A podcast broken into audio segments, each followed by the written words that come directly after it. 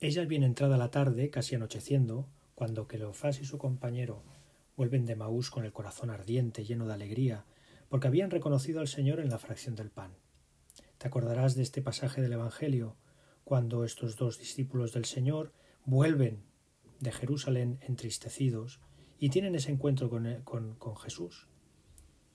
Y tras la fracción del pan, habiéndole pedido a ese forastero que se quedara porque ya anochecía, descubrieron, se les cayeron esas escamas de los ojos, por decirlo de alguna manera, y vieron, identificaron al Señor. Pues bien, vuelven a Jerusalén corriendo, llenos de alegría. Entran en el cenáculo y encuentran reunidos a los once, y a los que estaban con ellos, que comentaban que el Señor había resucitado realmente y se había aparecido a Simón. Empezaban a llegar noticias súper confusas noticias que además sobresaltaban, porque habían visto con sus ojos el cuerpo muerto del Señor. Había sido un día duro, muy duro para los apóstoles.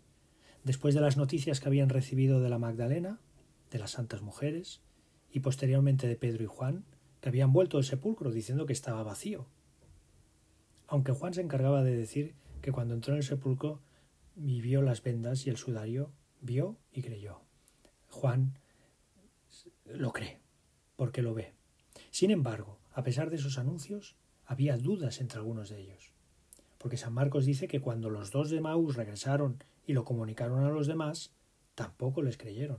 Podemos sacar de este momento una primera consecuencia, ya que estamos en este estado, en este momento de oración, tenemos que sacar una consecuencia de todo esto para nuestra vida interior. Es necesario que nuestra fe sea una fe viva, en el sentido de que no debe estar apoyada en nuestra experiencia personal, solo y exclusivamente. No hemos de fiarnos de nuestras comprobaciones, sino que hemos de fiarnos de lo que el Señor nos dice en la oración, de lo que nos dicen aquellos que tienen el encargo de ayudarnos. El encargo del Señor. Tenemos que confiar en el Señor. Tenemos que buscar ese trato íntimo, personal, porque Cristo, hoy lo celebramos, mil doscientos millones de católicos hoy celebran, y si quieres mil quinientos, más de mil quinientos millones de cristianos, celebramos con gozo la resurrección del Señor. Cristo vive, y nuestra fe tiene que ser viva, porque es una fe que proclama que Cristo ha resucitado esas indicaciones que nos van llegando en la oración, en nuestra conciencia.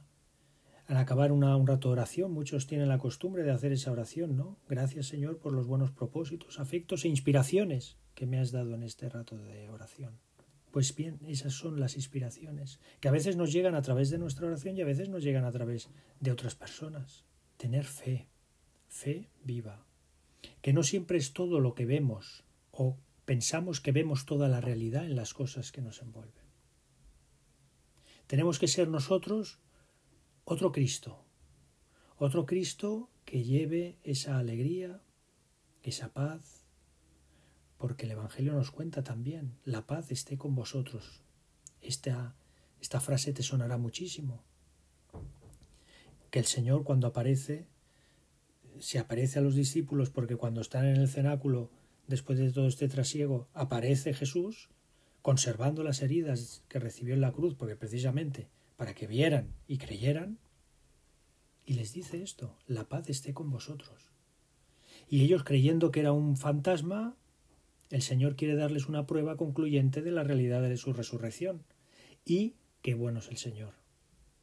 Él conoce muy bien a sus apóstoles y sabe que su fe es aún vacilante. Están asustados, están flipando, se les ha parecido aquel que habían tocado, frío, muerto, y ha resucitado. Está vivo. Pero está vivo de una manera diferente, porque aparece de repente sin abrir ninguna puerta. Y come con ellos, para demostrarles que no es un fantasma, que es Él. Vamos a recibir con gozo este día de la resurrección. Vamos a darle gracias, mil gracias, millones de gracias al Señor por este día, porque se ha cumplido aquello que había prometido. Y hoy estamos gozosos y la palabra que resuena en nuestra cabeza es aleluya. Aleluya. Gracias Señor por haber resucitado. Vamos a tener una fe, una fe viva, una fe que, que trate con intimidad, con, con, con confianza, de amistad, de, una, de un amor bueno, un amor que, que, que, que se exige y que se sacrifica por aquel amado, como ha hecho el Señor muriendo en la cruz. Nosotros vamos a pedirle hoy al Señor, si quieres, que nos ayude en nuestro, en nuestro día, en nuestro, en nuestro trasiego de cada día, a tenerle muy presente, porque, repito y repetimos, para convencernos cada vez más, para, no para convencernos, para que seamos conscientes cada vez más de esta realidad en nuestra vida, en todos los momentos de nuestra vida, que Cristo vive, que Cristo está a nuestro lado, que Cristo está esperando que acudamos a Él.